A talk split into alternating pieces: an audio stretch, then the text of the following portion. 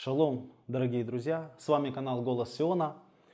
И мое желание сегодня поделиться одной мыслью на седьмую главу Евангелия от Матфея, на шестой стих, где написано «Не давайте святыни псам». О чем мне хочется сказать? Сегодня только был свидетелем одной переписки, где множество верующих утверждало, что это место обозначает то, что Евангелие не надо проповедовать неверующим людям, если они противятся или чего-то не понимают. Хотя я в принципе не против той идеи, что если люди отвергают Евангелие, то не стоит им что-то навязывать, но в то же время хочется сказать, что контекст этого стиха не поддерживает такое толкование. Давайте прочитаем весь контекст – Евангелие от Матфея и поразмышляем. С первого стиха, 7 главы. «Не судите, да не судимы будете, ибо каким судом судитесь, таким будете судимы.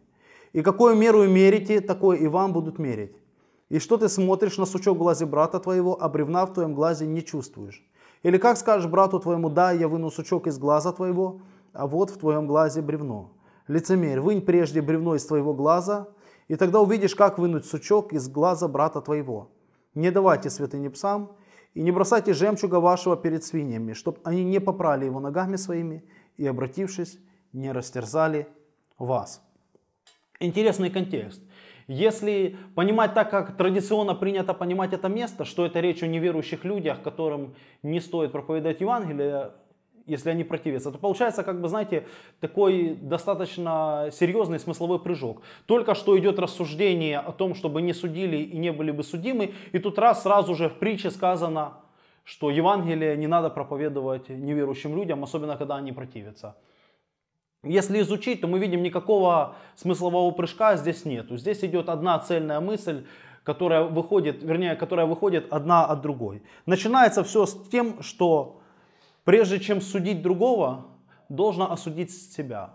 Вынять сучок из своего глаза или бревно из своего глаза, и тогда ты увидишь, как вынуть сучок из глаза брата твоего. То есть человек, который справился со своими духовными проблемами, имеет способность помочь другим.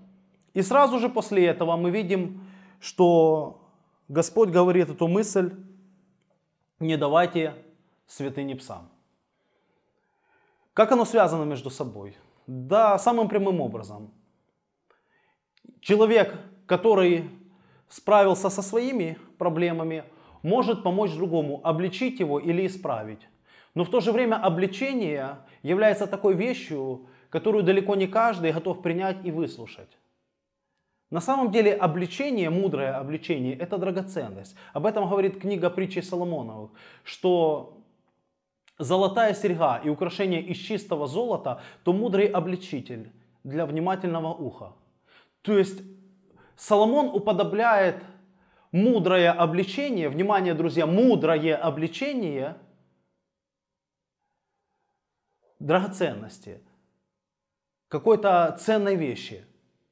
И тут мы видим та же самая мысль, что мудрый обличитель, да, он если обличает э, человека, то это ему на пользу. Но в то же время далеко не каждый человек готов принять обличение.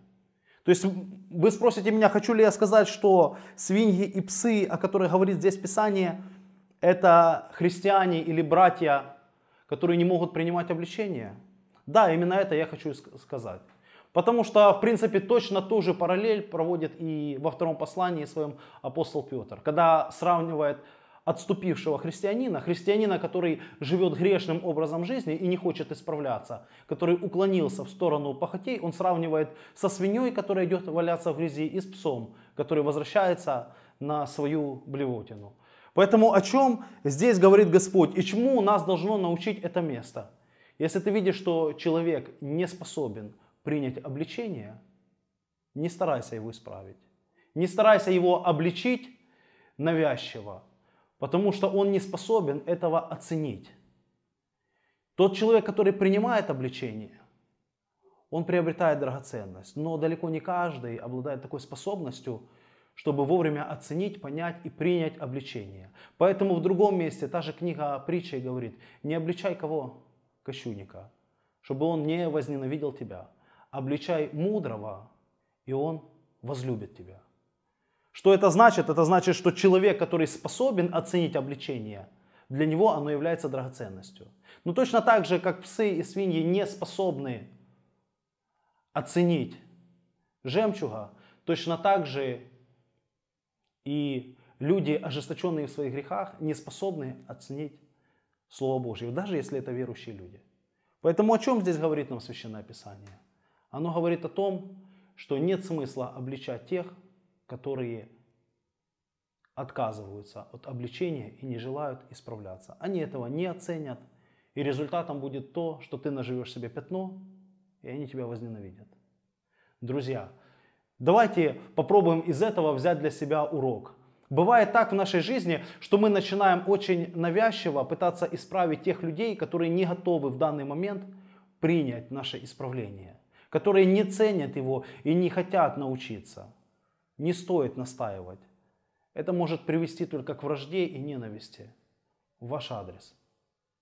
Да благословит нас Господь всех научить, научиться этой благословенной истине.